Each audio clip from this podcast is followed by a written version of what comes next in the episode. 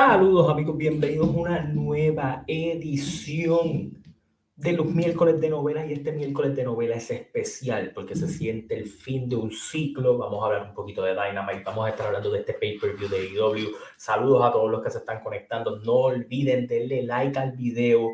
Déjense sentir en los comentarios desde dónde nos están viendo. Hay pompiadera para el show. ¿Qué les pareció ese final de Dynamite? Eh, tengo que admitirlo, eh, para pelo. Eh, así que saludos a todos los que se están conectando. Y obviamente estoy esperando por aquí a mi amigo, el chilerriqueño Douglas Vigno. ¿Qué está pasando, Douglas? Hola, Carlos. Perdón la tardanza. Aquí estamos. Eh, miércoles de novela, miércoles de Dynamite y noche de predicciones. Hoy es, un, hoy es un miércoles cargado, número uno. Eh, porque nosotros, ¿verdad? Usualmente hacemos lo de las predicciones de IW, cuando las hacemos, las hacemos grabadas. Eh, pero hoy las vamos a hacer en vivo eh, queremos que ustedes le sigan dando like al video. Eh, recuerde que esa es la mejor forma de nosotros poder seguir creciendo y es lo único que es gratis aquí. Así que denle like al video. Douglas, yo no sé si tú te sentiste como yo. A ver, dale. ¿Qué momento para pelo? Porque obviamente es el último Dynamite de Steam. Y, y no pensé que se fueran a tirar eh, ese, ese momento tan retro de ver a Steam bajando en, enganchado eh, fue, fue una imagen a otro nivel. Bestial, bestial, bestial. uno, de los, uno, de los, uno de los mejores finales de Dynamite en mucho tiempo.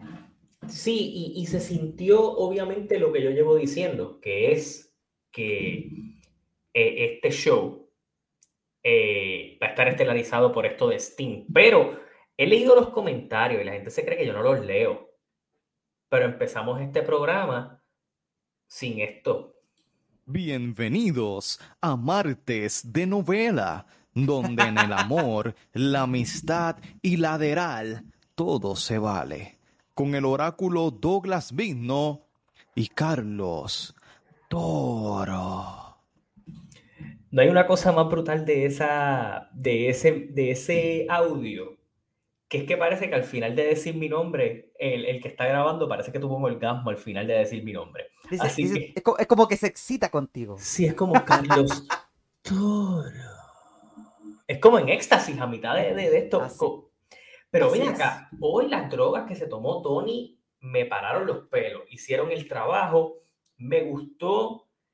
Mano, tengo que darle crédito a, Tony. Yo siento que se ha sentido importante esta lucha de Sting. Se ha sentido, se ha, se ha basado en esto, pero se ha sentido que la importancia que Sting ha tenido para AEW.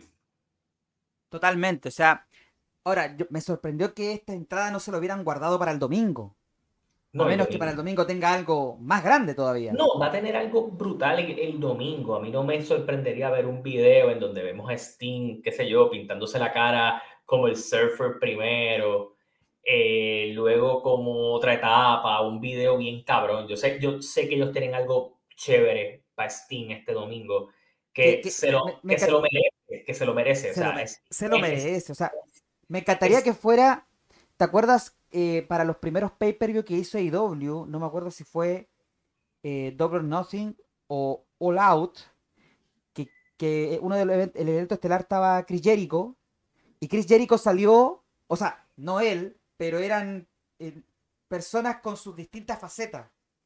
Exacto. Lionheart, cuando era la lista, cuando era el tipo de la chaqueta luminosa. Sí, yo creo que tú con Steam puedes hacer algo, pero hay que darle crédito a Tony. Este trabajo hacia esta, este final de Steam se siente bien hecho, se siente que la empresa quiere darle este homenaje, que la empresa lo estima mucho. Y, y mano, yo creo que, que cuando tú tienes una leyenda como Steam, esa es la mejor forma de tú hacer esto. Absolutamente. Entonces, Sting fue alguien que, se la ha jugado por AEW.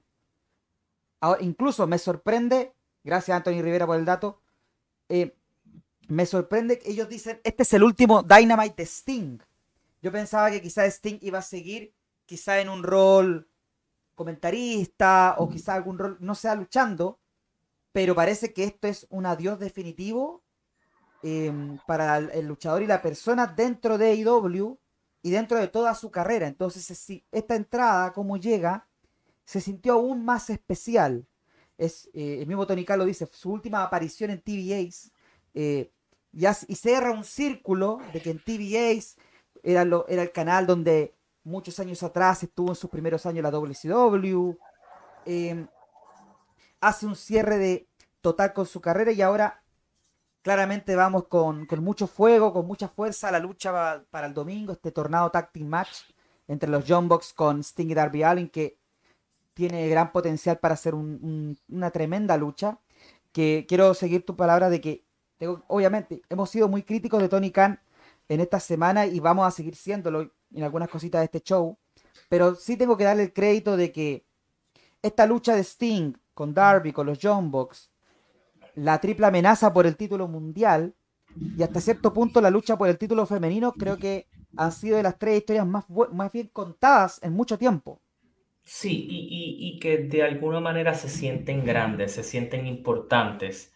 Eh, y obviamente el, foco aquí es Sting, ¿no? Yo no, no hay ningún problema con, con, decir eso. Eh, Yo creo que el problema, el problema ha sido en, en, todo, en estos dos meses que no han sabido hacer el suficiente ruido en cuanto a, a, otras historias, eh, ruido para este show, más allá de lo de Sting.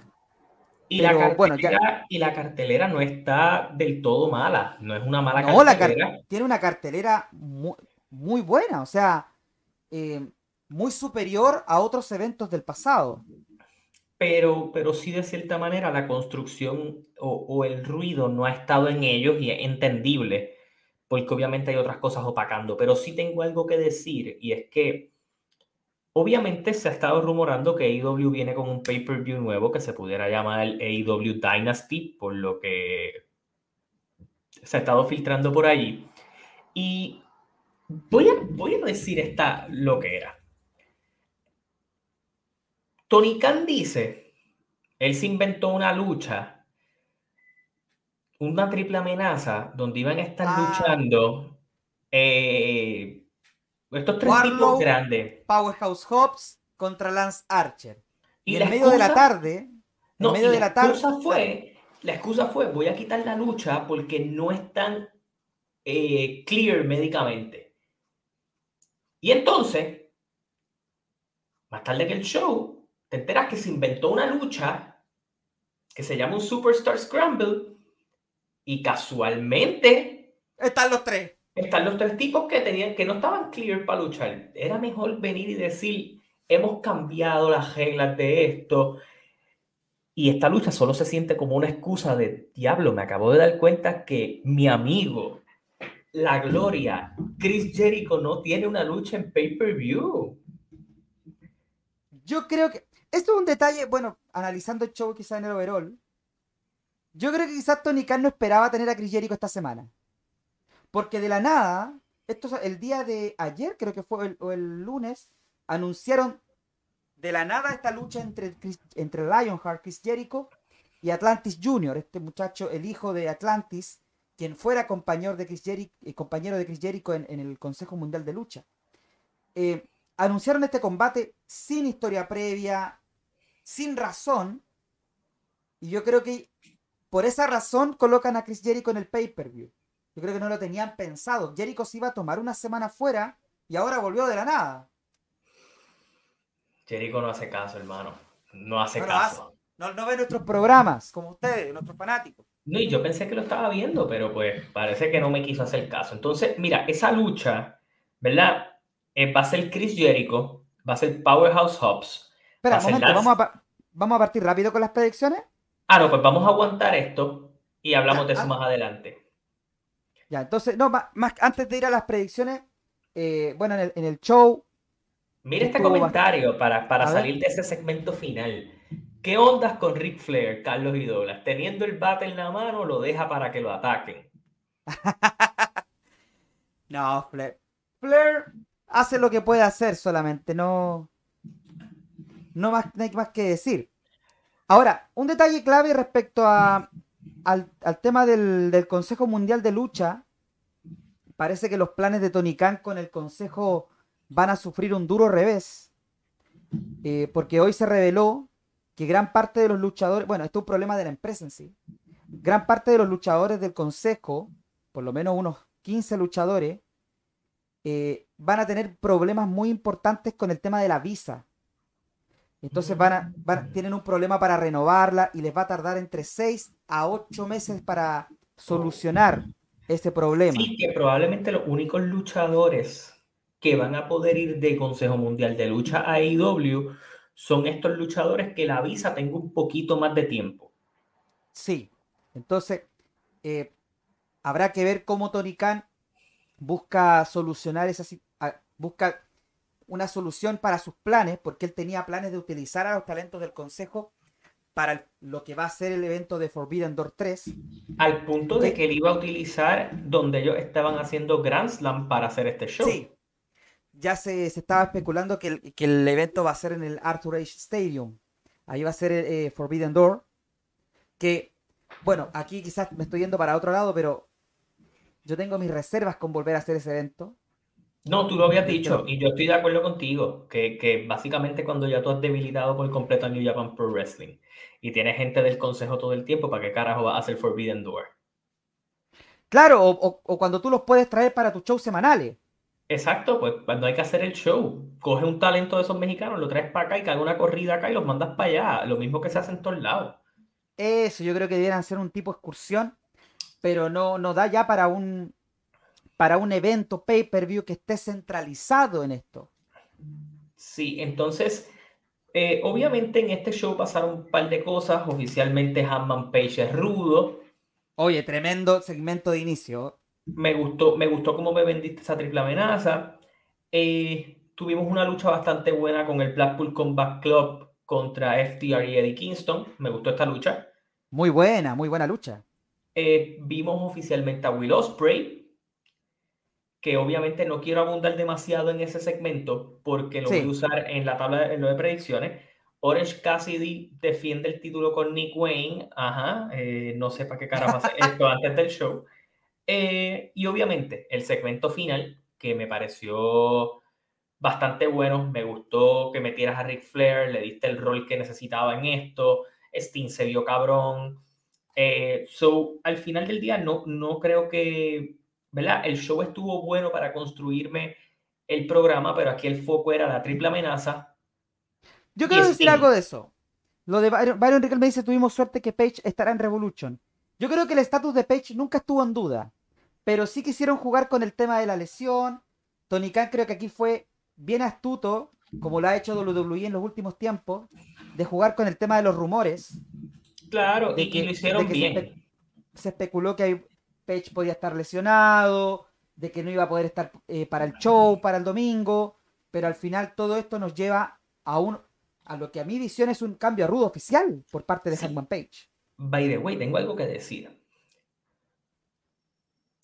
Nos han demostrado ayer, ¿verdad? Y se tiene que ver indirectamente con AEW, que todavía hoy hay secretos que tú puedes guardar. Sí. Y yo en ningún momento, incluso cuando vi a las Iconics que estuvieron en, Elimination Chamber, nunca me pasó por la cabeza que es que Sean Spears está casado con una de ellas y obviamente por eso estaban allí. Además de que era en Australia, pero no, no ate un cabo con el otro. Y cuando Sean Spears debuta, redebuta ayer como Sean Spears con el personaje de la silla, exactamente igual que en AEW, mano, nadie, nadie filtró esto. Nadie había reportado nada. Es más, horas previas a NXT, eh, Russell Boats, que yo sigo ese sitio de, noticias, dijo que había un regreso significativo para lo que iba a ser NXT. Pero se había, entre comillas, mal filtrado que ese regreso iba a ser DIY. Que Gargano y Champa iban a aparecer en NXT, quizás con algún rol para Stand and Deliver. Pero todo fue humo, ocultando algo que nadie tenía en cuenta que era el regreso de Sean Spears a WWE, ahora volviendo a NXT. Y ya ni siquiera como Ty Dillinger, sino como Sean Spears. Y hay algo que ha hecho bien WWE, le voy a dar el crédito, aunque este show es de AEW. Hay muchas veces que lo que no sirve, o sea, lo que sirve no se vota. Y yo siempre he pensado que Sean Spears con el personaje de la silla, cuando lo tuvieron, era un buen rudo, que no supieron capitalizar en utilizarlo. Y traer a Sean Spears como eso, exactamente igual, acá, no es el ten, no es nada de eso, tú no necesitas ese tipo de personaje, necesitas un veterano más serio, cool. Viene, suena lo de Tamatonga también, que se dice que va para NXT. Tú cogiste a Brian Pillman Jr. y lo transformaste en Lexis King, que por mucho es mejor que lo que Brian Pillman hizo. So, a lo que voy es, se siente que hay una transformación en NXT y aunque no van a buscar específicamente esos nombres grandes en el mercado, sí se van a querer quedar con los nombres pequeños para impactar NXT. No, y yo creo que este año va a ser bien interesante en ver, eh, lo hablamos anteriormente en, un programa de posibles talentos que de AEW que quieran saltar a WWE al ver que quizás las posibilidades dentro de la misma pesa de Tony no se están dando. No, y, y, este comentario me parece bien. Los Cody Guys están llegando. Sí, muchos de estos muchachos, probablemente Cody es el acercamiento. Pero eso no deja de lado que IW sigue siendo una gran plaza para grandes talentos. O sea, por algo Osprey firma para allá, que lo vamos a hablar del. por eso yo digo, a mí Okada se sabe que va para allá, Mercedes Monet. A mí me parece que IW esto es lo que tenía que hacer. Vamos a irnos desprendiendo un poco de algunos talentos que sabemos que no vamos a usar, así sean por la puerta de atrás que salgan. Y entonces yo tengo espacio para adquirir mejor talento con mayor star power que tener que estar rellenando. ¿Sabes quién creo que puede ser uno de los próximos en volver a WWE? Kitley. Mm, puede ser, porque con Triple H puede estar allí. Eh, Ricky Starks es uno que, aunque yo sé que Tony Khan maybe lo, lo empuje, Cody está allá. Eh, yo, creo que, yo creo que Starks tiene más futuro en AEW, mi pensar. Todo, todo esto depende, brother, porque ya uno no sabe qué, qué, pensar, pero, by the way, quería, que lo he visto en los comentarios y, lo tengo claro, eh, hoy falleció eh, Virgil, el que fue el bodyguard de, de, de DiBiase en toda esa época, así que básicamente el, el pésame a todo esto y aunque, pues, ¿verdad? Suena súper mal, él no fue un luchador que sobresalió tanto y muchas de sus controversias opacaron mucho de lo que hizo. Sí hay que decir que una de esas, que de las historias icónicas entre este jefe que maltrata a su empleado y finalmente su empleado se revela, la historia, casi la historia eh, que es un clásico de la lucha libre, Virgil y Ted DiBiase perfeccionaron esa fórmula y es la fórmula que se ha imitado por muchos años. Así que siguen siendo pioneros y, lamentable por demás su fallecimiento. Ok, vamos a hablar de lleno. Ya. Vamos a ver. AEW Revolution tenemos ocho luchas y voy a ser bien franco. Vamos a arrancar con lo que debió haber sido la lucha de la, de la carne chocándose, que se supone que fuera una triple amenaza. Esto se suponía que fuera Warlow, Lance Archer y, y Powerhouse Hobbs eh, esta lucha no tenía ningún tipo de premio al momento de hacerse. Eh, voy a ser bien franco. Si tú hubieras quitado esta lucha de la cartelera, la cartelera seguía estando excelente. Y aunque cambiaste esta lucha y añades ahora a los tres que mencioné, a Chris Jericho, a Hook, eh, ¿quién fue el otro? Brian Cage. Brian Cage. Y entonces dos luchadores que van a ser elegidos de lo que pasa en Collision, que es Magnus enfrentándose a Matt Seidel, lo cual me deja claro que va a tener representación del Consejo Mundial de Lucha con Magnus, y Penta. Eh, Penta, Penta Cero contra Brian, Kidd. Brian, Kidd. Brian Kidd y Dante Martin. De ahí va a salir. Yo, le yo creo que va a ser Penta. Yo, yo le daría la oportunidad a Brian Kidd. ¿Por qué? Porque es, un, ah, talento, es, un buen, es un talento nuevo y poner a Magnus y a Brian Kidd aquí no le va a afectar a nadie. Ok, esta lucha tiene varios propósitos, pero la estipulación que le añaden, que es que quien gane tiene una oportunidad titular, me chotea por completo quién va a ser el ganador. Pero si te soy honesto, yo buquearía esta lucha de una manera diferente a lo que mucha gente piensa. A ver. Que tú y yo hablamos hace dos semanas atrás. Que hay un luchador aquí involucrado que necesitaba que le dieras carne. Yo pondría a Warlow a que en una, en una parte es barate a todo el mundo. O sea, al que coge, cogió a Hobbs, Powerbomb.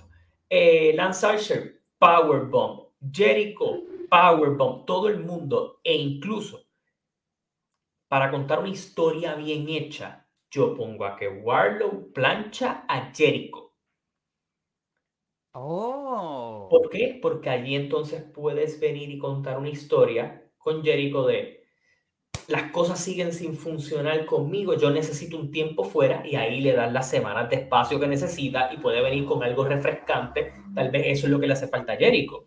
Y Warlow viene de básicamente asesinar a siete luchadores, que es lo que necesita para verse como un contendor real ante esto. Y obviamente aquí tienes que ser un poco más astuto. Las piezas se tienen que ir moviendo y esto es lo que también Adam Cole tiene que estar mirando en decir, en que veamos en el rostro de Adam Cole de, ok, eh, este tipo que es el menos leal de los que yo tengo aquí, está fuera de control, ¿me entiendes? Que no tiene que decirlo, pero el rostro de como que fuera de, de, de incredibilidad a lo que está viendo, Incredulidad. incredulidad, gracias, se, represente.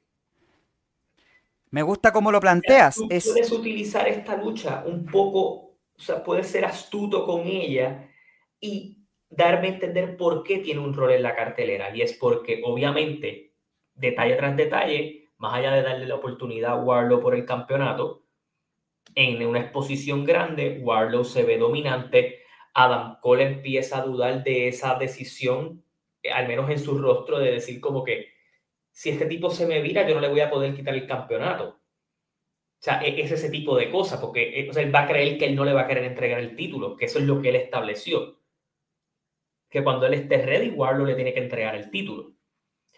Y obviamente funciona también para que utilices este espacio para darle visibilidad a proyectos a futuro, como obviamente eh, Brian Kidd, Magnus para que lo utilice, Hook también, pero obviamente utilizas a Jericho, que es quien más le hace falta un cambio de aire que se vea frustrado porque no solo te barató Hobbs hace par de semanas atrás, vino Warlow y te barató también. Es muy cierto. Em, Así que mi predicción, es, mi predicción es, Warlow, porque es, al final del día, y esto es lo último que voy a decir, más allá de que parezca predecible que Warlow necesita esta victoria para que Warlow se vea creíble otra vez, después de que tú has desaprovechado mil oportunidades con él y esta vez va a ir por el título mundial, necesita verse destructor, le estás dando más piezas y más carne.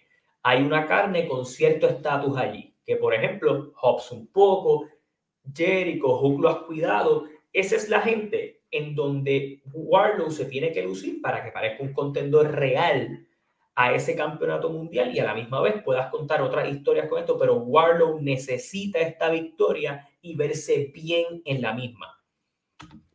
Estoy muy de acuerdo, creo que esta lucha funciona para el rol de Warlow, pero voy a partir mi predicción de otra manera.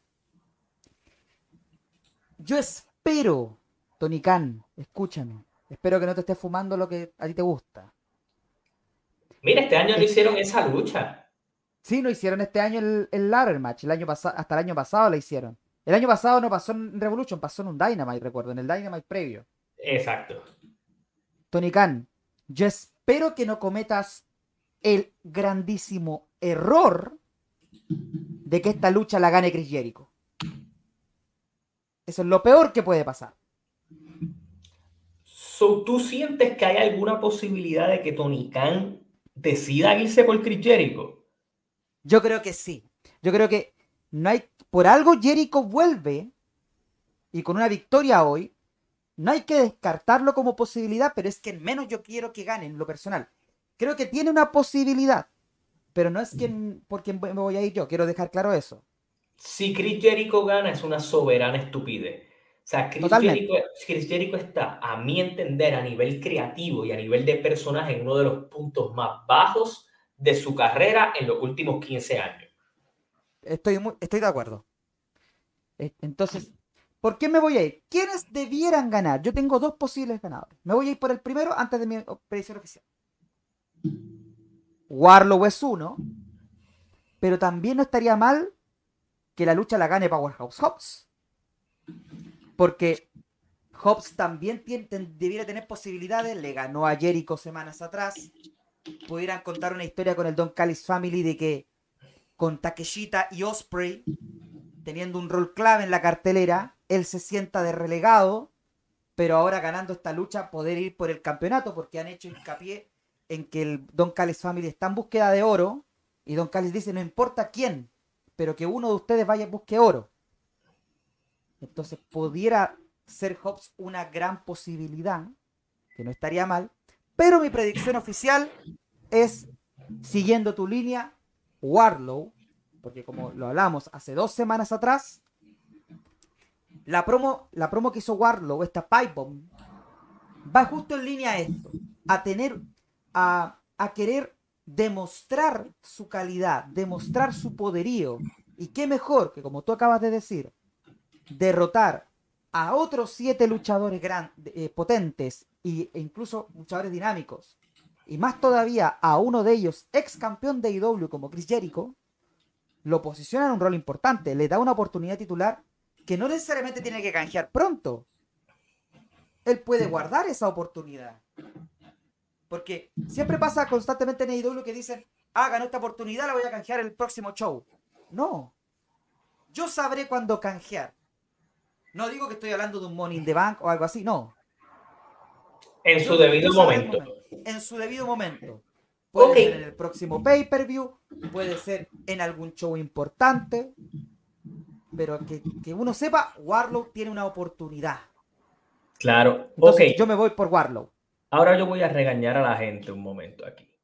Gente, si a usted le gusta el contenido y está con nosotros en la discusión, denle, Like, denle like al video. ¿Cómo es posible que tenemos casi cuarenta y pico de personas conectadas aquí? Y, y haya más que 10 likes. Vaya ahí, dele like al video, así nos ayuda a llegar a más gente, así nos ayuda a seguir creciendo. Y más allá de eso, usted recuerde que también usted tiene el super chat, donde obviamente le damos su premiecito por allí. By the way, también sé que el lunes muchos se pusieron a hablar de que si veían la Casa de los Famosos y contenido variado. En mi Patreon hablamos un poquito de la Casa de los Famosos y de muchas cosas que están pasando, así que vayan a mi Patreon, arranquen para allá. Ok, con eso en mente, mira, esta, esta luchita está interesante. Chris Jericho versus Kaylee Ray en AEW Big Business. ¿Quién gana? Dice la verdad. Ok. Mira, Douglas, tú tienes VIX, yo no. ¿AEW va a transmitir sus pay-per-views por VIX o no? No. Solamente emite, solamente emite em, Dynamite y Collision en vivo. Rampage lo emite en diferido, lo emite mucho más tarde. y otra crítica a VIX es que ellos no, por ejemplo, cuando los especiales como Battle of the Bells, eso tampoco lo transmiten. Ok. okay. Solo transmiten los shows principales. Tú sabes que yo quería hablar de una lucha que la gente está hablando ahí en los comentarios. Eh, Vamos a ella. Pero, pero yo voy a hablar de una que, que yo creo que en términos de importancia eh, no está tan arriba, pero le tengo un cariño especial al que está involucrado. Por supuesto, voy a hablar de la lucha por el campeonato de TNT entre oh. el patriarca e y Daniel García, el hombre del bailecito, el hombre del swing. Eh, yo parto aquí. Parte tú aquí. Me, parece perfecto que, que des tu, inicio aquí. Perfecto. Eh, tremenda lucha puede ser. Yo tengo mucho potencial en este combate. Eh, creo que fue un giro de esta rivalidad interesante. Porque yo pensaba que esto iba a terminar siendo o una triple amenaza con Adam Copeland involucrado o que Adam Copeland iba a ir por el campeonato nuevamente. Pero Daniel García Daniel García que ha tenido un, un camino de redención en los, últimos en, los últimos dos meses en Collision bastante bueno. Fue, clave en la derrota de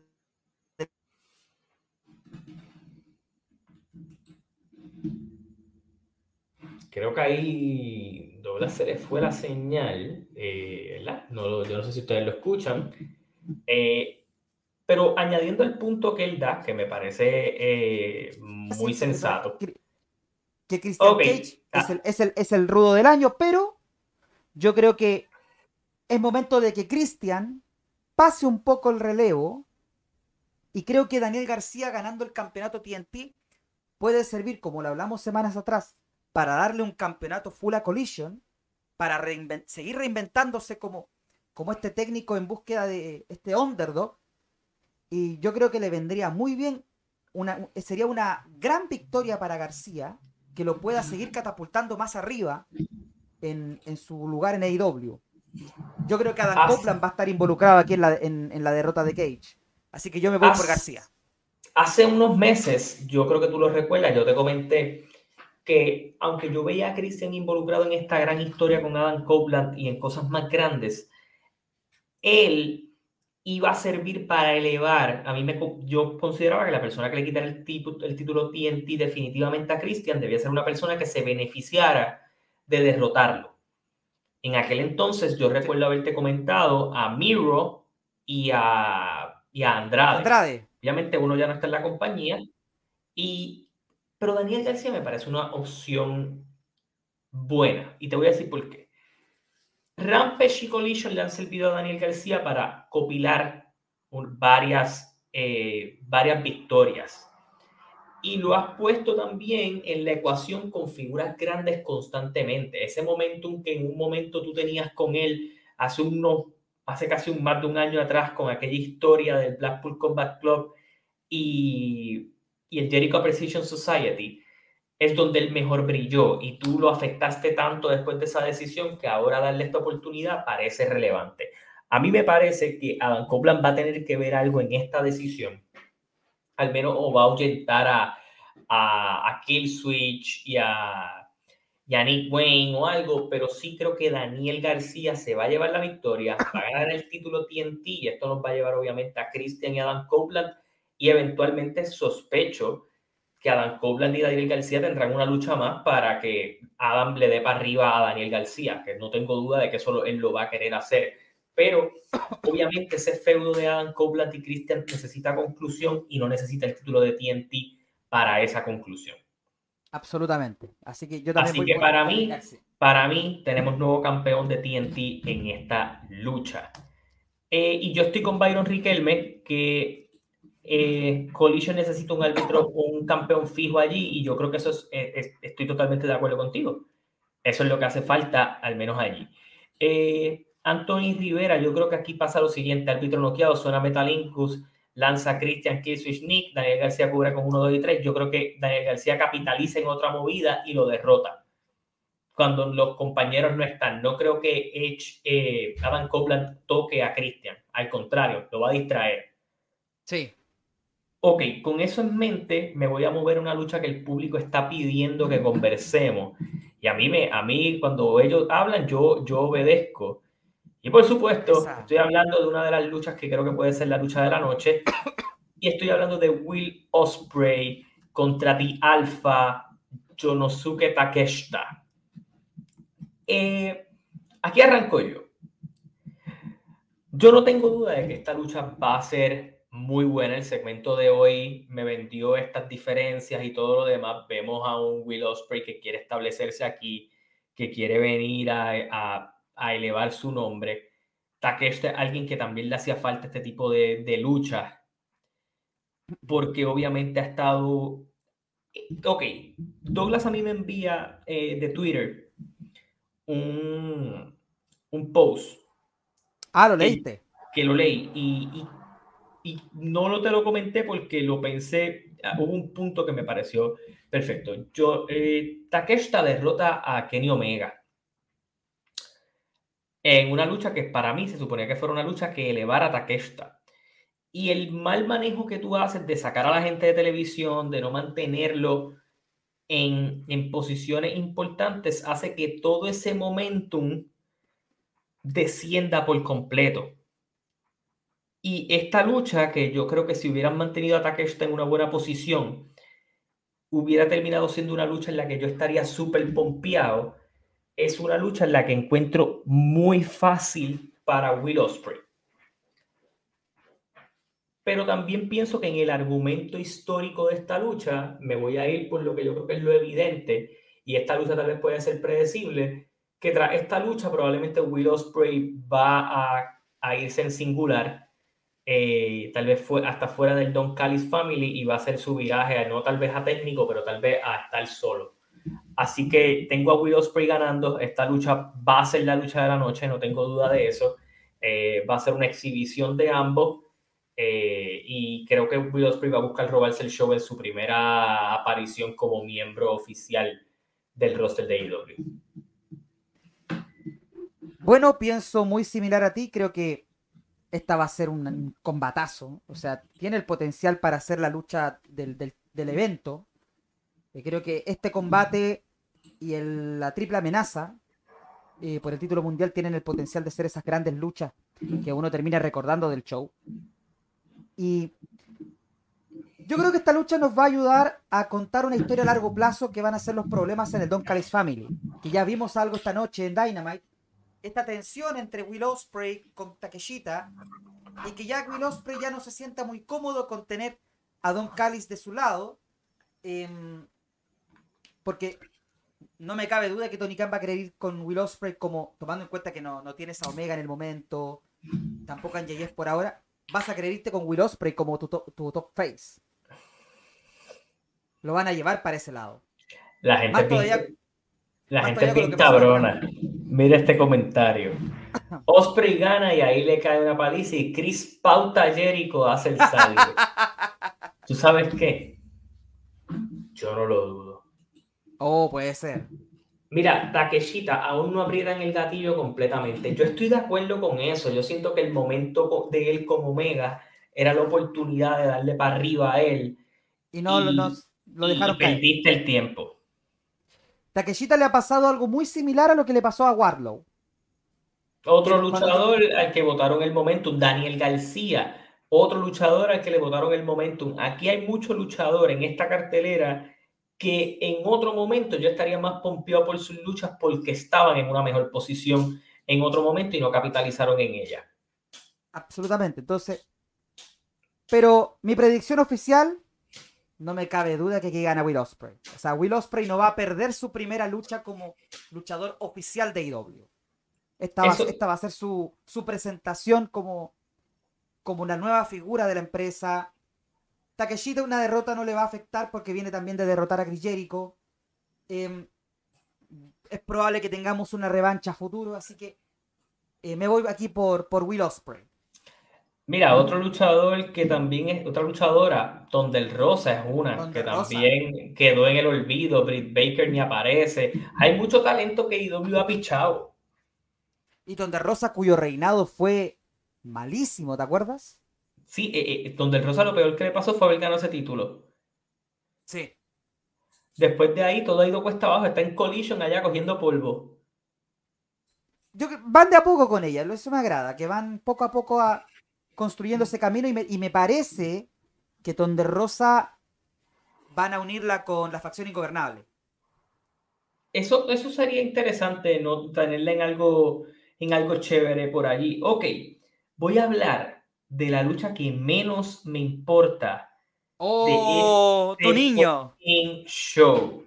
Y por supuesto, estoy hablando de el Chinas, el Naranjas, Orange Basurín Cassidy con bigotín. Adam Roderick Strong.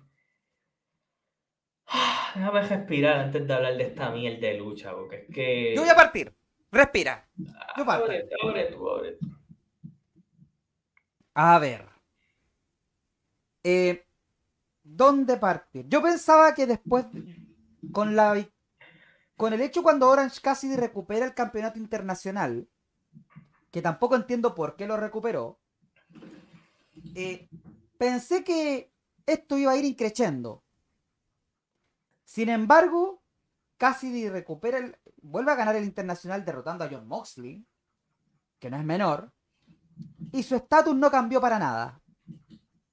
Siguió teniendo defensa tras defensa sin mucho sentido, no muy diferente a su reinado anterior. Eso no me gustó para nada.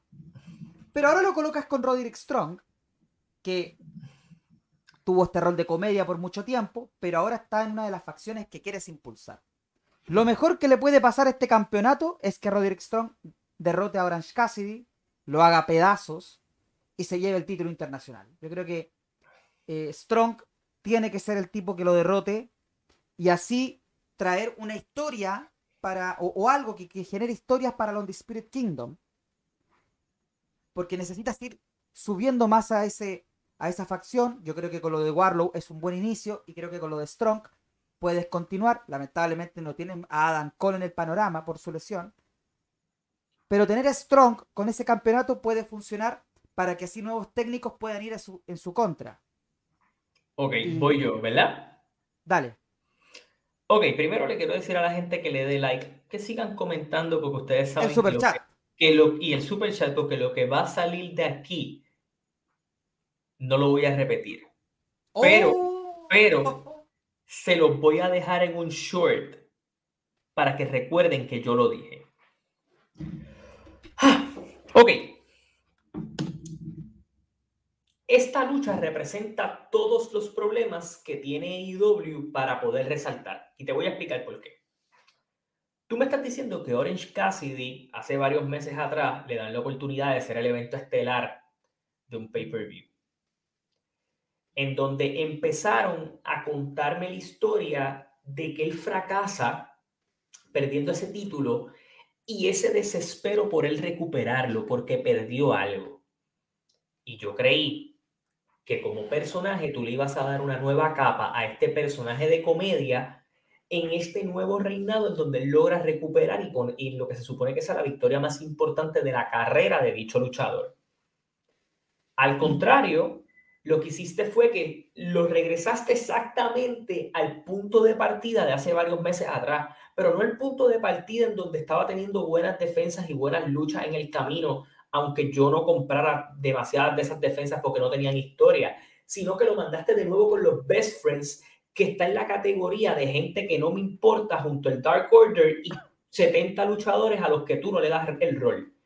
Voy a Roderick Strong, un tipo que llega a la compañía, tiene una victoria sobre Chris Jericho y de momento se vuelve en este amigo tóxico pendejo de Adam Cole, que se supone que cuando hacen la transición a donde Spirit Kingdom, yo esperaba que Roderick Strong recuperara un aura de ese personaje peligroso y rudo que él puede ser. En cambio, lo dejas con ese look del bigote, con este amigo insoportable, luciendo como si fuera un personaje de comedia, cuando a mi entender, tanto Matt Taven como Michael Bennett, como Roderick Strong, aquí todo el mundo tenía que cambiar su actitud hacia este feudo, porque si no tienes a Adam Cole, tienen que seguir pareciendo una amenaza. Y ahora mismo aparecen un grupo que son la versión heel de The Acclaim.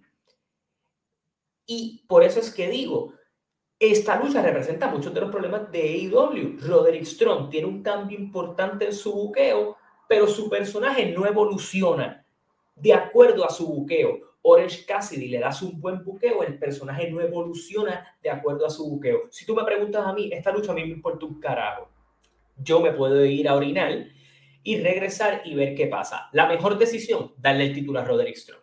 Roderick Strong tiene que capitalizar en esta oportunidad que está teniendo, que probablemente sea el único oro individual que va a tener, y que ahora que son campeones podamos ver ese nivel de peligro de la facción sea, si Roderick Strong gradualmente lo empezamos a ver más peligroso y ahora ellos con oro, con un Warlow que por lo que estamos buqueando nosotros destruyen la lucha anterior, el Undisputed Kingdom recobra fuerzas y no necesita estar feudando con los best friends, al contrario, cuando este gente recupere fuerza, lo que hay que hacer es ponerlos a feudar con The Acclaim ponerlo a feudal con el Bang Bang Gang ese de lo que era el Bullet Club eh, Gold y básicamente resolver otro gran conflicto que tiene IW.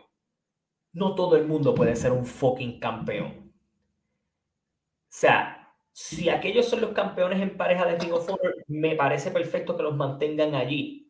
Pero hace ese feudo donde Spirit Kingdom sale arriba y que el Bang Bang Gang y The Acclaim en el próximo evento unifiquen los títulos de trío, eliminamos uno y para el carajo. Pero aquí el problema con AEW también en otras ocasiones es que tenemos muchas vertientes que en este programa de predicciones estamos diciendo que pueden sacar, que, que pueden hacer las cosas bien pensadas para que las cosas tengan consecuencias y al contrario, nosotros vamos a terminar viendo una lucha básica en donde probablemente el miércoles, quien tuvo un gran momentum hoy, no podamos seguir viendo ese momentum el miércoles porque a Tony Khan se antojó de hacer una lucha con la que se va a masturbar eh, oliendo cocaína. Y, y, al final del día perdemos la oportunidad del desarrollo de las historias. ¿Y, ¿Y por qué me molesta? Porque esta es una lucha que fue la segunda lucha que tú anunciaste para Revolution. Hace, hace mucho tiempo que tú anunciaste esto oficial, le diste el spot a Roderick Strong. Hace mucho tiempo. No hubo un cambio gradual para Orange Cassidy para ser un campeón defensor, pero que, que se viera que están atentando contra él. No, y, fíjate, fíjate un detalle más. Lo que eh, fuiste construyendo esta historia para eliminando uno por uno a los miembros de los Best Friends. A Rocky Romero, a Chucky Taylor, a Trent Beretta. Dejando a Cassidy solo. Podrías construir. Estabas construyendo algo ahí. Y ok, ganó hoy Cassidy, perfecto. Pero me regresaste a los otros tres sí, hoy. No, no había que regresarlos, al contrario.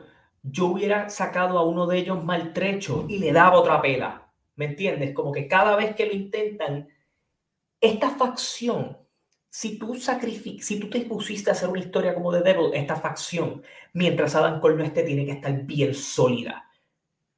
Porque no pueden ser unos estúpidos mientras llega él.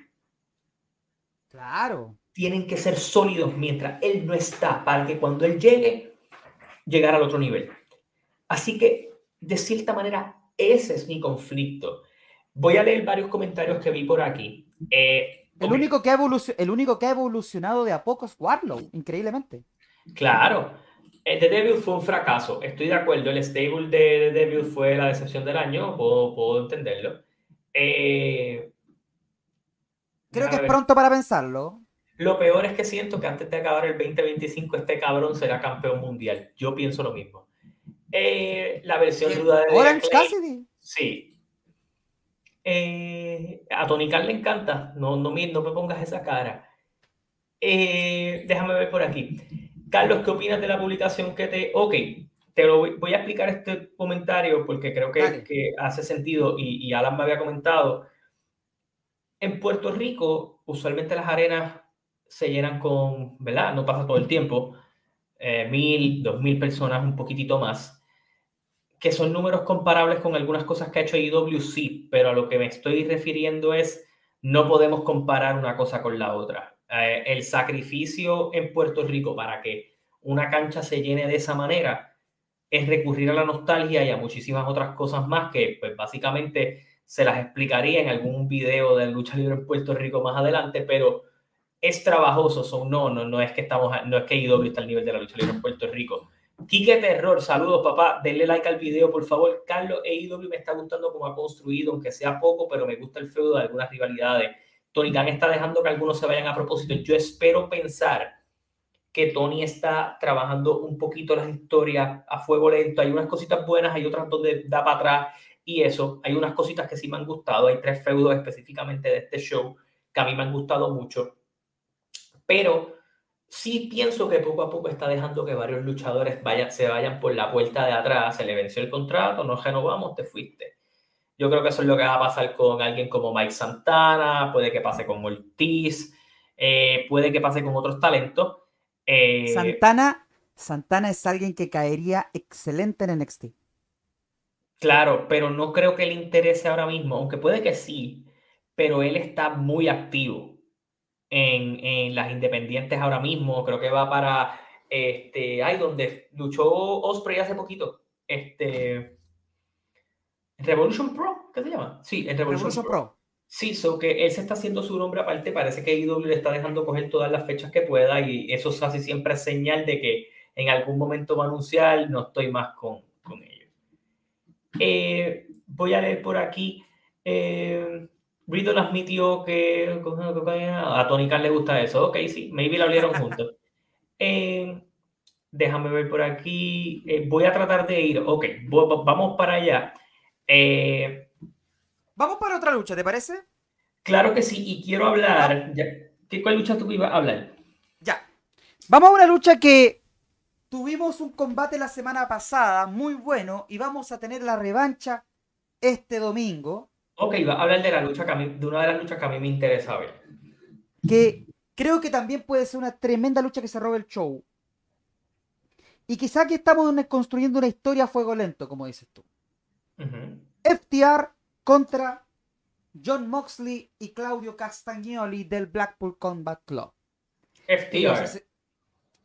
Ah, te vas rápidamente, dale. Esos son mis nenes. La semana pasada se fueron empate. El Blackpool Combat Club no está haciendo nada. Eh, FTR necesita una victoria. Necesita ganar en el stage grande. Necesitan volver a la contienda de los títulos mundiales en pareja. Y sí, lo estás pareando en cosas interesantes, pero yo creo que ellos deberían ganar. Yo no, yo no veo esto de Moxley y Claudio siendo algo que vaya a ser algo extremadamente longevo como lucha, como pareja todo el tiempo. Yo creo que esto va a ser un tremendo combate, pero aquí voy a diferir. Voy a irme yo por Moxley y Claudio. Creo que ellos les van a dar la victoria en el gran escenario, en Revolution. Em, porque me tinca que vamos a ir a una tercera parte. Y ahí puede ganar Estiar. Em, creo que esto va a ser una. No hay empate, no hay. Eh, eh, obviamente, con una tercera parte, tú no desempatas. Al contrario, pues pones obviamente en la tabla arriba al. Ah, sí. Puede ser.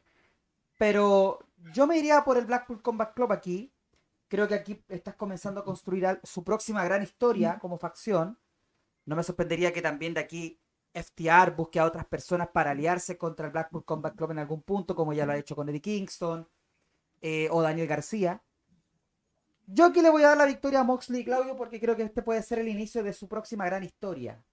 Y, Yo, si tú me preguntas. Y ver qué puede pasar con FTR. A mí me gustaría, ¿verdad? Si vamos a usar el Blackpool Combat Club de una buena manera y ya hay como unos enfrentamientos, yo, Eddie Kingston ha colaborado con FTR, Daniel García ha colaborado con FTR, mantén ese corillo de cuatro juntos, enfréntalo en algún collision, en alguna lucha especial, eh, o en un anarchy, o lo que te quieras inventar, que ellos siempre hacen.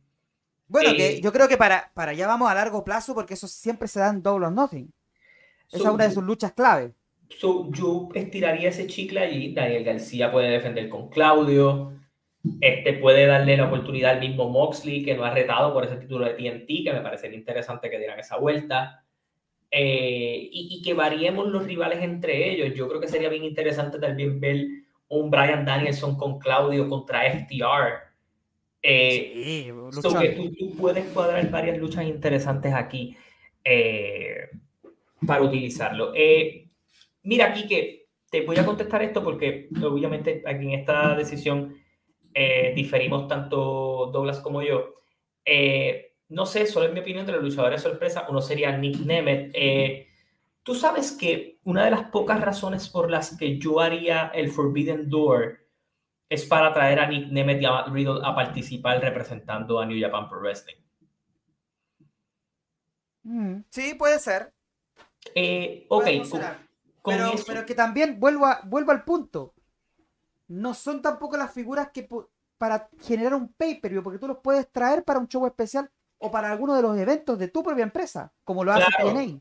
Claro, eso yo pienso que también no tampoco estaría mal, incluso que TNA ahora mismo, ¿verdad? Tras que se habían mantenido callados, parece que sí iban a filmar a Alexander Hammerstone, que me parece una buena firma para su... Ya se sabe que, que Nick Nemeth, la, una de las defensas del título global, lo va a tener en el. Lo, va... No, no, aparte de eso, Lo va a defender en TNA en el evento Sacrifice de marzo. Con Macklin. Creo que con Macklin debe en, en, el evento, creo que es de, en una o dos semanas más. Todavía no han anunciado oponente, pero se sabe que lo va a defender allí. Y luego va a ir con Tanahashi. Ok, mira, Matt Riddle de una seguro. Tony Khan le va a pedir el número del que le vende la mercancía. Matt Riddle es, es tremendo talento, pero es una bomba de tiempo. Es demasiado riesgo tenerlo en una gran empresa. Matt Riddle es lo que en una época fue Rob Van Damme. Sí, literalmente. Solo que mucho más vocal y más al garete. Eh, ok, quiero que hablemos de, ya, ya los mencionamos, ¿verdad? Porque obviamente eh, luchas que hemos discutido ya, ¿verdad? Hablamos de Orange Cassidy y Roderick Strong. Creo que ambos dimos a ganar a Roderick Strong para darle un resumen a la gente. Eh, obviamente eh, dimos a Will Ospreay a ganar en esta, en esta lucha contra Takeshita. Tú diste a ganar a John Moxley a Claudio Castagnoni sobre FTR. Ambos dimos a Daniel García a ganar sobre Christian Cage y ahora vamos para esta lucha por el Continental Crown Champion. Una lucha en donde a Tony Khan le dio por pasarse los rankings por el culo. Tony sus, Tony sus cosas, el tío Tony. Grande. Ok. Eh, esta lucha no es como que hay que abundar mucho. Debe ser una buena lucha. Eh, debe ser tremenda lucha. Eh, Eddie Kingston gana. no, veo otro escenario. O sea, la historia aquí es bien similar a lo de Claudio. Eh, Eddie quiere ganarse el respeto de, de, Daniel, de Brian Danielson, que al final le dé la mano. Brian Danielson, básicamente el tipo más bipolar en todo el roster de AEW, se adapta a ser rudo cuando lo necesitan, se adapta a ser el técnico más técnico cuando se necesita. So, técnicamente, Brian Danielson es un bipolar andante. El bipolar Danielson. Creo que esta. Se jodió, ese va a ser su nuevo nickname, el bipolar. Danielson el bipolar Danielson. Otra muy buena lucha para la cartelera. Me ha gustado cómo han hecho esta rivalidad con Eddie Kingston. Lo han construido bien, esto de que muy similar a, lo que hicieron Kingston con Claudio el año pasado. En Ring of Honor, en un muy buen feudo que nadie vio. En, un muy buen feudo que nadie vio. Muy bien dicho. Eh, ¿qué será de Ring of Honor? Yo no sé qué eso, lo único que valía la pena ahí era Tina. Entonces, pero estoy de acuerdo, me voy a ir también por Eddie Kingston reteniendo el campeonato continental. Eh, creo que Danielson, por más que es una buena lucha, no es el oponente por el cual debiera perder ese campeonato. Creo que con Kingston van a ir con una historia a largo plazo eh, con esos tres campeonatos. Además, vamos camino ya al siguiente gran evento de Ring of Honor, que, es Super Car of Honor, que yo creo que él va a ser el parte del evento principal. Así que me voy a ir por Eddie Kingston reteniendo y finalmente recibiendo de alguna manera el respeto de Brian Danielson. Ok.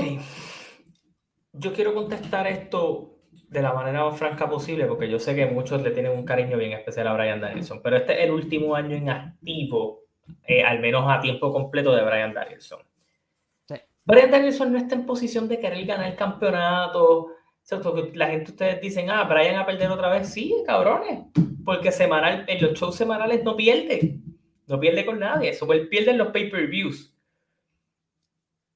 Eh, so, al final del día, Eddie Kingston tal vez le conviene más esta, esta victoria. En términos de, de lo que pudiera vender y lo que sería interesante, pues claro, no sería una mala idea poner a Brian Danielson a quitarle el título y que en el show de Ring of Honor lo recupere para venderlo así. No sería una mala idea pero, no creo, que sería, sería demasiado estirar el chicle. Pero va a estirar demasiado el chicle y yo creo que Eddie Kingston está en otra posición de poder hacer ese tipo de cosas. So, creo que sería eh, estirar demasiada la idea. Em, y si yo te digo quién, y, si yo te, y si yo te digo quién yo pongo a retar a Eddie Kingston en el show. En el de Creo que tengo una idea, pero a ver, quiero escuchar. No está en el roster ahora mismo. ¿Está en Ring of Honor? No. Ah, no está en el roster. Está en New Japan Pro Wrestling. ¡No! Esa sería mi opción. Al señor del vidrio. A Chuck Perry. Y te voy a decir por qué. Porque él va a decir, yo estoy acá, pero ese campeonato de New Japan. Tanahashi como presidente tiene las bolas más grandes que la de Tony Khan por lo que planea hacer porque va a llevar a Jack Perry al show de Chicago. No. Y que lo metió en la copa. Y lo metió en, el, lo metió en la... No, y te voy a ser honesto. Y cuando tú miras la gente que está en la copa, Jack Perry está en una muy buena posición de poder ganarla. Oh, sería brutal. Tú sabes que de cierta manera, yo no sé si este está en AEW o se fue con New Japan, pero New Japan puede ser el lugar perfecto para él. Para, para, reinventarse, absolutamente. Claro, claro, y yo creo que puede coger una madurez diferente allí y aprender cosas nuevas. Se queda por allá, se ve, incluso su personaje está más interesante allá que lo que ha hecho en AEW por completo. Sin duda alguna. Entonces, yo pensaba que te ibas a ir por alguien que lo, habían estado construyendo hasta cierto punto en, Ring of Honor, que viene de AEW, lo transfirieron para allá, no entiendo por qué, que es Ethan Page.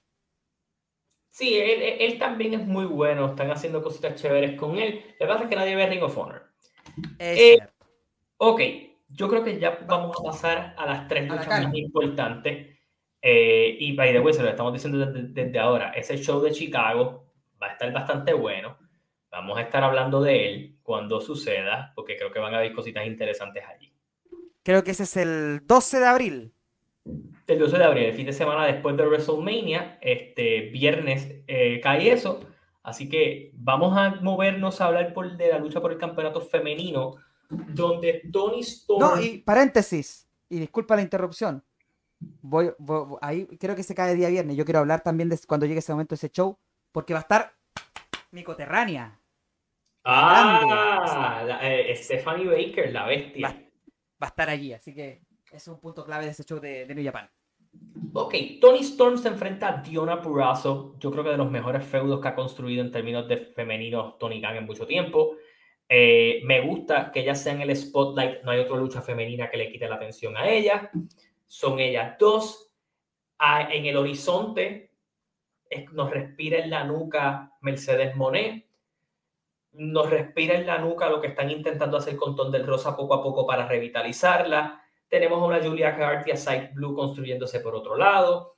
Sabemos en el fondo que Serena Ditz también la están trabajando poco a poco en Collision para algún tipo de posición. So, hay retadoras y hay luchadoras en el horizonte para esto, pero me parece que tú has hecho un muy buen trabajo en presentarme a Diona Purazo como una amenaza en la división contra Tony Storm, que es una técnica que no es tan técnica, eh, Diona Purazo una ruda que no es tan ruda. Eh, es una lucha competitiva, pero donde están obviamente las dos personalidades de las luchadoras marcadas. Luego de dar toda esa intro de lo que me ha parecido una de las mejores historias en ruta a Revolution, ¿quién gana, Douglas? Oh, muy buena rivalidad. Mira, está difícil por esta razón. No está difícil la predicción a mí me gustaría que esta historia se alargue un poco más. Creo que hay espacio para seguir continuando esto, especialmente tomando en cuenta que viene un evento de IDOLO en abril. Em, eh, me, gustaría que quedara esa puerta abierta. De todas maneras, me voy a ir con Tony Storm reteniendo el campeonato. Yo creo que, que ese va a ser el escenario, pero veo un final controversial. Creo que podemos tener algún un final eh, que genere controversia para decir que, que Diona diga quiere que busque una revancha. Yo haría, yo haría un final controversial que, que proteja a, a Diona Purazzo y, y, mantenga como campeona a Tony Storm. Eh, recordando que obviamente la semana luego nosotros tenemos la llegada de Mercedes Monet, obviamente. Así es pero obviamente también proteger a, Diona Purrazzo y no matarla. O sea, que, que, si pierde no muera aquí. Mira lo que ha pasado con, con esa estupidez de Ruby, de Ruby Riot, que yo le voy a llamar Ruby Riot, aunque sé que es Ruby Soho. Eh, ¿Qué historia más basura es esa con la que tiene de una mierda, Es una basura, eso es caldo de basura. Pero estoy de acuerdo que la división está en un proceso bien interesante. Eh, en Dynamite esta noche Sky Blue se llevó una muy buena victoria con Chris Statlander. Eh, estás construyendo a Thunder Rosa, Serena Deep. Hay un tremendo proyecto en Mariah May a largo plazo. Sí, que la estás cuidando, la, está, la estás llevando de a poco. Mercedes, sin duda alguna, va a ser la top star de la división aquí. Em, pero yo me iría con un final para proteger a Deona. Creo que Deona es alguien que debe eh, ser cuidada para, a largo plazo y seguir manteniéndola como una figura clave dentro de la división femenina. Ok, eh, hay algo que quería hablar ahorita, lo preguntaron en el chat y, creo que hay que contestarlo. Eh, si tú tuvieras que decir una de las peores cosas que ha manejado AEW, ¿no sería el House of Black? El de las peores cosas. No, creo que no. Creo que. No, pero el manejo de la, de la facción. El hecho de, ah. que, de que aparecen, eh, ganan o pierden un feudo. Eh, tú tienes un talentazo como Malakai Black que no da casi luchas individuales. No, y, creo que su, su uso ha sido bastante, bastante irregular. No, y que ha sido poco, porque yo siento que Malakai Black podía tener muy buenos feudos en el tope de arriba de la cartelera. Claro, por ejemplo, Malakai Black. Con Swerve en feudo como personaje hubiera sido otro nivel. No, lo, podría haber usado en este, en este lucha el Scramble. Claro. Para presentarlo más como, como solitario, buscando que sea el campeonato. Tú dices un feudo con Swerve sería interesante, claro. Yo lo hubiera puesto, yo lo hubiera puesto, o sea, yo hubiera usado al House of Black para que impulsara a Jericho a hacerse un cambio en su vida. Es que a mí me preocupa, todas las rivalidades con Jericho no llevan a nada. Ah, es cierto, mano, por eso digo, ojalá, ojalá cambiar esa tendencia, pero pues a mí me da mucho miedo cada vez que, que empieza un feudo de Jericho porque siempre termina en una mierda. Te voy a dar, ¿sabes cuál sería el tremendo feudo para el House of Black. Y, pero centrándose en Malakai, Eddie Kingston. ¿Y pudiera funcionar? Con el, por el título del Continental. Claro, y te, y te, funciona perfecto para, para, por el estilo, por la lucha que puede ser, por, por el sufrimiento que puede hacer pasar a, a Eddie Kingston. Ok, para no extendernos demasiado, vamos ah, no, Y, perdona, y, quedó, y quedó inconcluso el feudo, eso que iba a ser entre el Blackpool Combat Club y el House of Black. Entonces creo que la... Pero sí creo que la facción ha tenido, para cerrar ese punto, antes que se me olvide, sí ha tenido cosas buenas en, en ha presentar bien a Julia Hart y a Brody King. Sí, Yo que creo son los miembros que a nadie le importa de esa facción. No, pero yo creo que Tony Khan es bien inteligente aquí. Presenta bastante a Brody y Julia porque puede tener el miedo de que tanto Malakai como Body se vayan para WWE en algún punto. Yo no tengo duda de que se le irían y que los harían mejor allá. Son nenes de, de Triple H. Triple H va a querer a sus nenes de vuelta.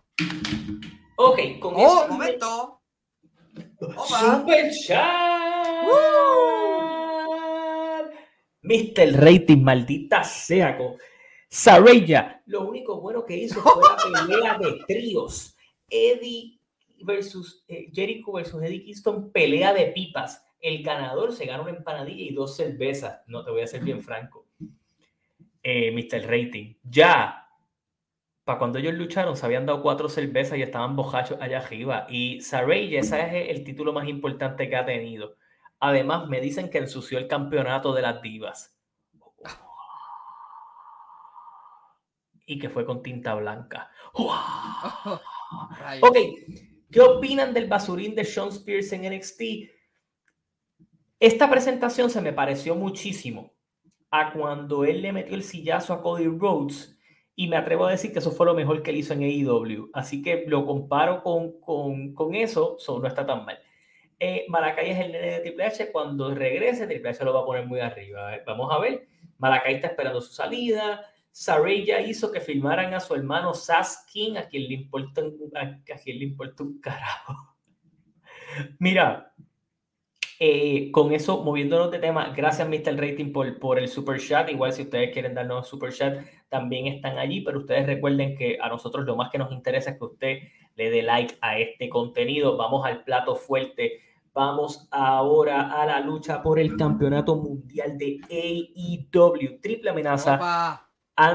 El campeón, ave de paso Joe, se enfrenta a Bigotín número 2, Hanman Page, y a Swerve el caballote Strickland. Oh, ok, yo siempre he dicho que, ¿verdad? Y, creo que he visto entrevistas de, de Swerve para decir lo que voy a decir. Yo siento que muchos de los elementos del personaje de Swerve vienen de, de Eric Killmonger. Quien haya visto Black Panther sabe de dónde sale. Eh, creo que muchos elementos vienen de ahí en, en, ser este personaje rudo, pero, pero rozando al punto de que tienes que darle la razón porque él no está mintiendo siendo rudo. Eh, utiliza elementos de Heath Ledger, eh, incluso él dijo en una entrevista que el personaje del que él se deja llevar es de Demolition Man, el personaje de Wesley Snipes, eh, que haya visto películas sabe, pero obviamente él usa muchos recursos de estos, ese tipo de villano, el cual tú no puedes evitar querer verlo hacer cosas malas. En cambio, en este feudo, las cosas malas que hizo Swerve en el pasado o lo intenso que se fue con Hanman Page dejaron a Hanman Page un poco desubicado y nos dimos cuenta que si tú querías volver a Hanman Page loco, lo que tenías que hacer era beber un poco de su sangre. Eh, así que, de cierta manera, me gusta este pequeño giro a la historia, en donde Swerve pasa a un espacio twinner porque Joe, el, porque Joe es rudo, pero Hanman es más cabrón. Esto es una lucha de rudo. Aquí nadie es técnico. Sí, pero de alguna manera, lo de, eh, hoy en Revolution se dio una especie de double turn, a mi pensar. Yo creo que ahora Swerve va a empezar a tener ese rol más de técnico porque también la gente está con él ahora. Sí, pero sin, hacerlo, sin hacerlo oficialmente. Estoy seguro que va a ser como lo hizo Stone Cold. Stone Cold cuando hubo el double turn en WrestleMania 13, no fue que se convirtió en un super babyface. Al contrario, Stone Cold se volvió un hijo de puta y siguió jodiendo y todo lo demás, pero sabía que el público estaba con él. Puede ser, puede ser, tiene razón. Pero yo creo, que, al contrario, quien va a ayudar a que Surf sea técnico y nosotros entendamos que es técnico es Prince Nana. Por el baile, la joda, Surf va a seguir con su mismo swag. Él no va a estar riéndose, él no va a cambiar. Pero Prince Nana va a ser el que va como que a, a hacer que el público cante con él, baile con él y, y, y, y lo, lo vire un poco. Pero a quien le viene. Surf el babyface, sin duda alguna, porque en el ring es quien más babyface puede lucir. Sin duda alguna. A quien le más le convino este cambio es a Hangman. Hangman necesitaba un switch. Hangman es una basura. No, por favor. Hangman es tremendo, mi caballo. Hangman Page es el hijo de Logan Paul. No, no, no, no. Hangman Page hace mejor el, el Buckshot Lariat. Hanman Page, la cara que construyó IW desde cero, desde su día cero. Y que ahora se ha vuelto loco. Pero me gusta este cambio de Hanman a rudo, a técnica, eh, de cierta manera a rudo. Hanman Page es el culpable de que la, de que la máquina de dinero de, de no esté ahí. Es cierto. De eso no lo voy a negar, sí es cierto. Pero creo que Hanman en un rol de rudo puede servir para nuevos feudos muy interesantes con otras figuras que tú quieras impulsar. Me encantaría ver a este Hangman de Rudo contra Adam Copeland, por ejemplo. Sería brutal. Ah, Carlos, ¿cómo va a insultar a un borracho en presencia de Douglas? Grande. Mira, esta línea es bien real e influye en mi opinión. Hammond Page nunca ha podido ser la cara de IW como la empresa ha querido. Es que, mira, te voy a ir más todavía antes de irnos a la predicción.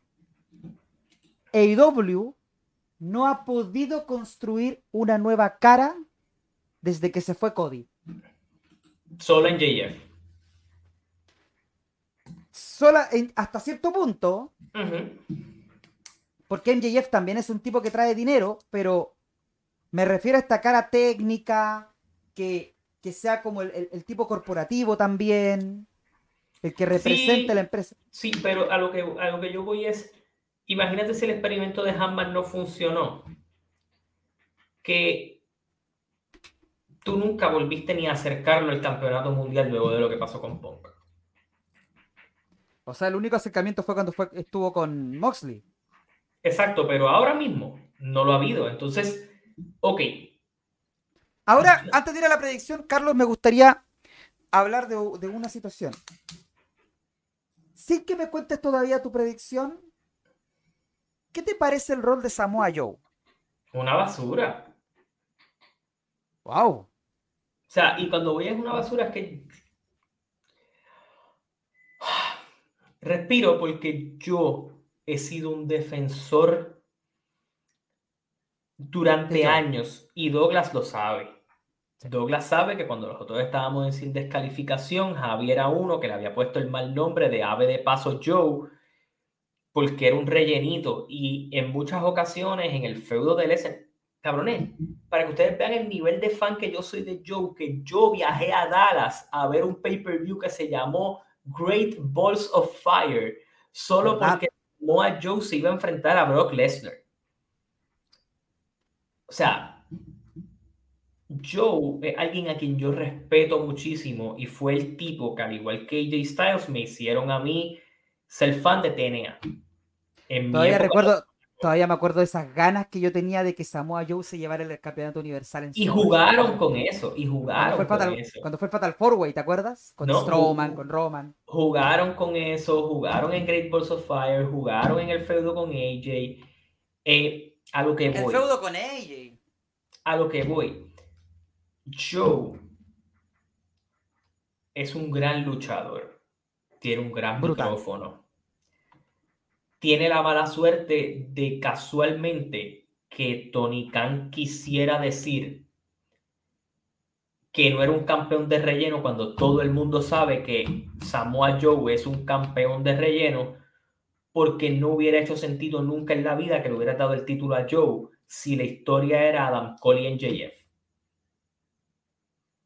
Ya, sí. O sea, so, no me mientas con eso, porque obviamente el buqueo que tú has hecho con Samoa Joe me hace entender a mí que tú estás improvisando con él cuando Samoa Joe ha estado más tiempo en la cesa de comentarios como en WrestleMania 37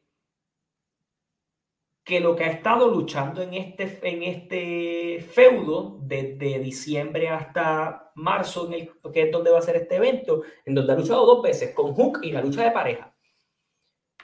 Sí, le ha En faltado donde, más en ring. en donde Swerve ha tenido más brillo, en donde Hanman ha tenido más brillo, en donde hicieron este torneo para sacar al jetador, donde todo eso tuvo más foco que, que, que Joe como campeón. Y Joe se siente como que en una lucha normal en la que él no fuera el campeón, él se siente como el tipo que va a coger el pin. Sí. Porque todos los focos en este momento están en Swerve y en Hangman. By the way, alguien me acordó algo que a mí me encantaba. ¡Oh, Wendy! ¡Wendy! Qué, ca- qué cabrón. Eh, mano, Es más, voy a, voy a ir ya con mi predicción. Mi Zumba. corazón, me, me encantaría, me encantaría, yo saltaría de emoción si gana Swerve. O sea, yo, yo me yo voy al quisiera, carajo si gana. Yo quisiera que ganara Swerve e incluso creo que es el elemento más interesante aquí. Me haría sentido que Swerve fuera quien, fe- quien feudara con Warlow. Me haría sentido que Hanman y Joe se fueran a feudar aparte si Swerve se llevara el campeonato y Joe después buscando jetar a Swerve. Porque pero obviamente- neces- Swerve necesita ese campeonato para seguir elevándose. Y sería una genial manera de elevar a una nueva gran figura en AEW como ya lo estás haciendo. Sí, Hangman y ya ha es- sido campeón. Joe No. eh, es un veterano. Y tienes los elementos perfectos para que Swerve derrote a Joe y derrote a Hanman. Para que después Joe se vaya a trabajar con Hanman y Hanman a otra cosa. Y que Swerve obviamente los derrote más adelante. Y, y pueda llegar a un evento grande como Double or Nothing, por ejemplo. Defender con Warlow o en un show especial. y tal vez ser Swerve la figura que llega al evento grande, a All Out, a enfrentarse a Will Ospreay. ¿Por qué no? A Olin, discúlpame, a Olin con Will Ospreay. Amaría ver esa lucha. Y tendrías la oportunidad, mira, mira esto, y tendrías la oportunidad de hacer en esta ocasión un buen doble main event. En All In, el evento estelar es Swerve y Will Ospreay. Y en All Out, en JF y, y Adam Cole. Oh, sería brutal. Y obviamente va a tener Okada también, que puede hacer muchas cosas, pero yo, mi corazón, le encantaría que Swerve ganara. Pero yo me voy a ir con mi predicción antes que vayas con la tuya. Eh, pero yo creo que aquí, para, para impulsar su reinado y para darle más fuerza, yo creo que Samoa Joe va a retener. Eh, y va a retener derrotando a Hangman. Siguiendo con esa historia de locura de Hangman de que él quiere evitar que Swerve gane, pero en ese proceso Samoa Joe va a aprovechar y va a, retener ese campeonato. Sí, probablemente veamos Hangman Swerve eh, otra vez. Puede ser para el próximo evento que, tengamos nuevamente ese combate. No, o en algún show semanal para acabar la historia y todo lo demás. Eh, pero sí, yo creo que IW va a querer vendernos que este reinado no fue mera casualidad, que este reinado sí estaba trabajado y los problemas de los otros dos Joe va a capitalizar en ello. No me desagrada ver a Joe como campeón. Eh, simplemente el fan en mí le encantaría ver a Swerve Strickland con, con, el título. Totalmente. O sea, sería un muy buen movimiento si Swerve gana. Mira, este comentario es bien fuerte. Si no gana Swerve, pasará al olvido cuando llegue Cole Osprey. Vuelva en JF y Okada. Yo creo que eso vuelve, eso dependería mucho del buqueo, de cómo lo, cómo lo sea. Y tú sabes que el buqueo no es sólido, así que, mano, Surf y en JF, cocinando lo que se estaba cocinando allá, hubiera sido bien interesante. Totalmente, o sea, eh, hubiera sido eh, brutal. Joe se mojó en WrestleMania 37, más respeto. Eh, ven a Joe regresando en algún momento a WWE, yo no lo pondría en tela de juicio en algún momento como, como agente o algo así. Triple H va a ser una buena oferta. De todos los talentos que hemos hablado, el que no, el que no va a regresar bajo ningún punto de vista para mí es Swerve. Sí, es que Swerve, sabe eh, lo que le van a dar allí, eh, a menos que pase algo grave en AEW. Eh, pero sí, yo pienso que, ¿verdad? Swerve es de esos momentos que tienes que capitalizar con él ahora. Sí, yo creo que Swerve debieran capitalizar en él, pero me voy por Samoa Joe reteniendo el campeonato mundial. Nos vamos con la predicción safe, pero me encantaría ver a Swerve Strickland ganando. Claro. Ok. Te vas por Joe. Vamos aquí. El final, el cierre la última lucha de Sting, los actuales campeones mundiales en pareja. Darby Allen y Sting se enfrentan a Matthew y Nicholas Jackson, los putos John Box. Dame tu predicción, Carlos, Antes para ir de la predicción, quiero, quiero saber tu opinión del combate en sí, porque Recuerdo cómo hicimos ese live cuando nos enteramos que era hacer los John Box esta lucha. Ok, yo pienso que Sting sabe que él no puede dar más allá de una lucha de pareja. Yo creo que Sting sabe que si tú ibas al apartado de las parejas, FTR no iba a ser odiado al punto de que los Bucks pueden ser odiados. Eh, ya él ha trabajado con FTR, no ha trabajado con los Bucks directamente. Maybe eso fue algo que le llamó la atención. Tony también se lo iba a vender bastante interesante. Eh, al final del día, eh, Darby en el fondo de su corazón tiene una espinita con los Bucks. so, yo creo que la ruta ha compensado un poco mi molestia con, con esto. los que los Bucks han recurrido a ser un personaje el cual es sumamente irritante, pero no son los Bucks de siempre. Y yo creo que eso es lo que hacía falta aquí. Necesitábamos ver que no era este, este grupo de los Flash y todo lo demás. Yo, este domingo, yo espero a los John Box que hace muchos años atrás a mí me impresionaron muchísimo cuando retaron por los campeonatos pesados IWGP, que fueron y, fueron más técnicos y trabajaron la espalda, porque a veces a mí lo que me molesta de los, de los Box es que yo sé que pueden ser más que el flippy flop porque lo he visto con FTR, porque lo he visto con otras parejas que lo pueden hacer. Yo sé que van a haber sus momentos grandes y sus, sus movidas grandes, pero me gustaría más esa dinámica de lucha clásica. O sea, a lo que me refiero de lucha clásica, un tag team de tagueo, ah, de dimos a Darby. Esto, no tanta super movida. Sí, quiero los finales falsos, pero que se tomen el tiempo, porque esto es una lucha grande. Eh, y creo que en el feudo ellos han podido hacer un gran trabajo. Y antes de, cambiar a lo que yo voy, y, esto lo quiero dejar plasmado, yo hice un video hoy donde hablaba de, de que de los top 5 y todo lo demás, y, cuando usted piensa en WCW, usted podrá pensar en Ric Flair, pero yo pienso en Sting. Eh, cuando usted piensa en la NWA, usted piensa en, en Ric Flair, pero también piensa en Sting. Usted piensa en TNA y usted también piensa en Sting. Sting en su momento, si no hubiera llegado a WWE, hubiera sido la estrella más grande en la historia que nunca pisó WWE. Sting es leyenda, Sting ha trascendido generaciones, ha sido desde el babyface más colorido hasta el personaje más oscuro, ha sido el cómico, ha sido el main event. No, y date cuenta de algo, Sting también va a pasar a la historia como la leyenda que más ha trascendido en la historia de IW. Claro, no hay nadie que haya aportado a todas las competencias o pseudo competencias de WWE más que Sting. Desde la época de, de NWA, desde los inicios de WCW, desde WCW la competencia, porque la historia que hizo fuerte más allá de la de NWO fue Sting con el Crow en el 97, antes del 97, en ruta al 97 con el NWO lo que hizo en TNA lo hizo relevante, lo que ha hecho en AEW ha sido muy bueno para su carrera. Eh, Una de las grandes cosas que Sting hizo y que no siempre se, se le reconoce en los tiempos de TNA, porque uno siempre se acuerda del Joker Sting, pero para mí, el main event Mafia. Sí, no, y no solo eso.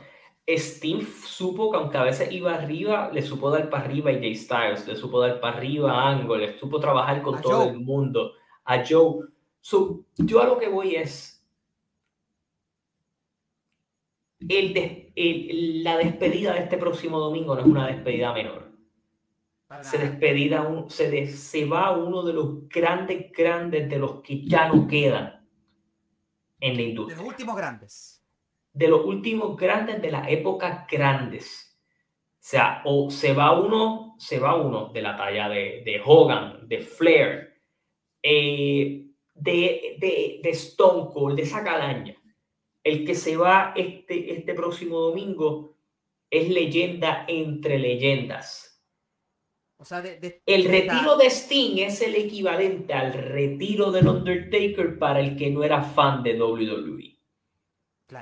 Sea, Sting, o sea, Undertaker sí tiene su, pero Sting es un ícono. Y tiene ese mismo grado de importancia en muchas ocasiones en la memoria colectiva de muchos fanáticos.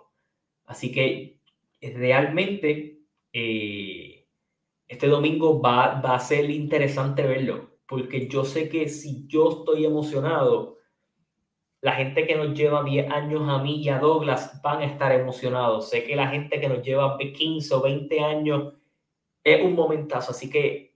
Eh, no está esta noche, no están los comentarios lamentablemente, pero imagino la sensación de Tito. Tito es fan de Sting, bien cabrón. Cuando, cuando bajó Sting esta noche.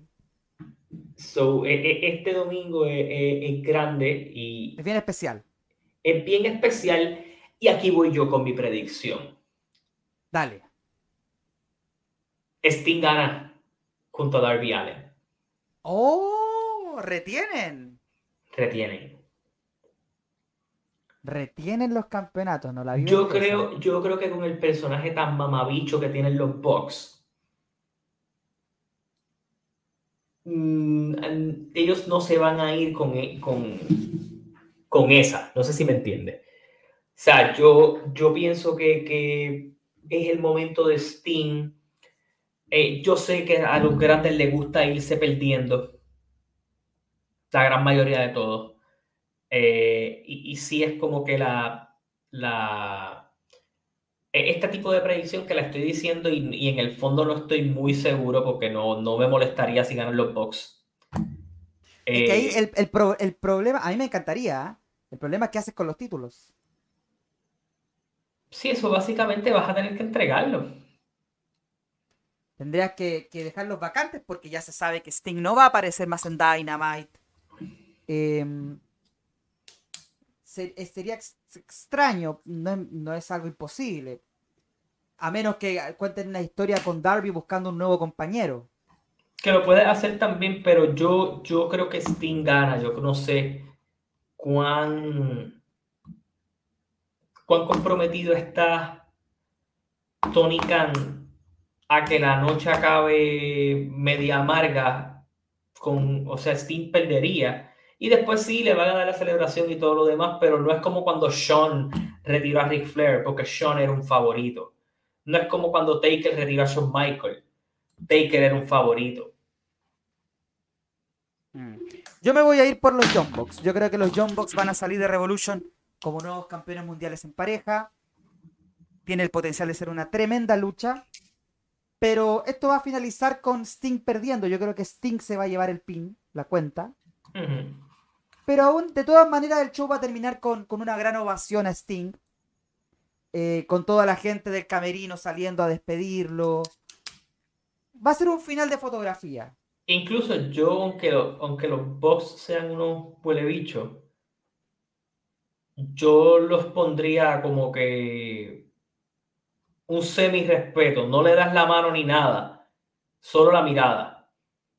Sí, entonces yo creo que vamos a salir con, nuevos campeones mundiales en pareja porque creo que los campeonatos le vienen bien a los John Box en este nuevo rol de, rudos. No, y una escena, una escena hermosa sería que obviamente Sting se levanta y están en primera fila Hogan, Flair. Hogan no va a estar. Pero sí, uno que va a estar que, bueno, aparte de Flair, no lo ha confirmado al 100%, pero ha dado indicios de que va a estar es Lex Luger. Tú sabes que yo hubiera hecho todo lo posible porque hubieran estado esos tres específicamente. Hogan, Flair y Luger. Por lo menos ellos tres. Porque son demasiado influyentes en la carrera de, de, Steam. O sea, bueno, eh, Hogan, Hogan de todas maneras no va a estar porque él está baneado de IW. ¿Por qué está baneado de IW? ¿No te acuerdas que Tony Khan lo baneó años atrás?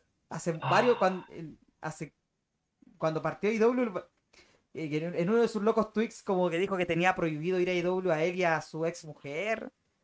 Ay, yo no sé, Tony, Tony está bien loco el carajo. Pero sí sería lindo que esté Ric Flair, eh, Luger, Luger, debería estar full. Debería estar por allí. Eh, ¿Quién más debe sería bueno que esté de, la era de Sting? A ver, que, obviamente que no esté ligado tanto a WWE de alguna manera actualmente. Ah, ah alguien que, que sí está ligado a WWE hoy por hoy y que no descartemos que pueda estar, es Booker T. Pero yo creo que él había dicho que, él dijo que le interesaba, pero no sabía si iba a poder ir. Claro, que el caso de, Booker T. Sería interesante que estuviera con DDP de seguro. DDP de seguro, Angle. Exacto, yo creo que esa gente va a estar. Ah, nos, falta uno que yo creo que no, no, va a tener problemas para ir, que es Bret Hart. Ah, Brett uno. Y yo por ahí también estaría Jeff Jarrett, que está ahí mismo. Sí, Jarrett, claramente. Eh, pero vamos a ver, vamos a ver qué sucede. Eh, mira, el mismo Taker fuera cool, ya que siempre quisieron enfrentarse, no creo. No, eso no va a pasar. Pero, pero pues, eso sería cool. Este, ¿Cuáles son tus expectativas para este show, Douglas, antes de irnos despidiendo? Porque obviamente pues vamos a tratar de, poder cubrir este show. En los comentarios, en los comentarios mencionaron cuál podría ser el shock del final. Yo creo que esta, este vez no vamos a terminar con un final de impacto, sino va a ser un final de emoción. Con la salida de Sting. No, este no va a ser el show de los grandes debuts, de una gran sorpresa, porque creo que también toda esa expectativa está para Big Business. Exactamente. y si, por algo están haciendo ese show en Boston. Ahí probablemente el evento estelar sea Christian Cage con Adam Copeland. Quizá, quizá puede, puede ser esa, esa posibilidad. O, bueno, no sé qué, qué, planes tendrá Tony Khan para eso, pero yo creo que este, el final de... Mm, va a ser un Revolution tengo grandes expectativas del evento en sí. Sí, no hemos tenido la mejor construcción. Creo que hemos, muy mala construcción hemos tenido en, términos generales. Pero pinta ser un evento bien emocionante. Muy buen show.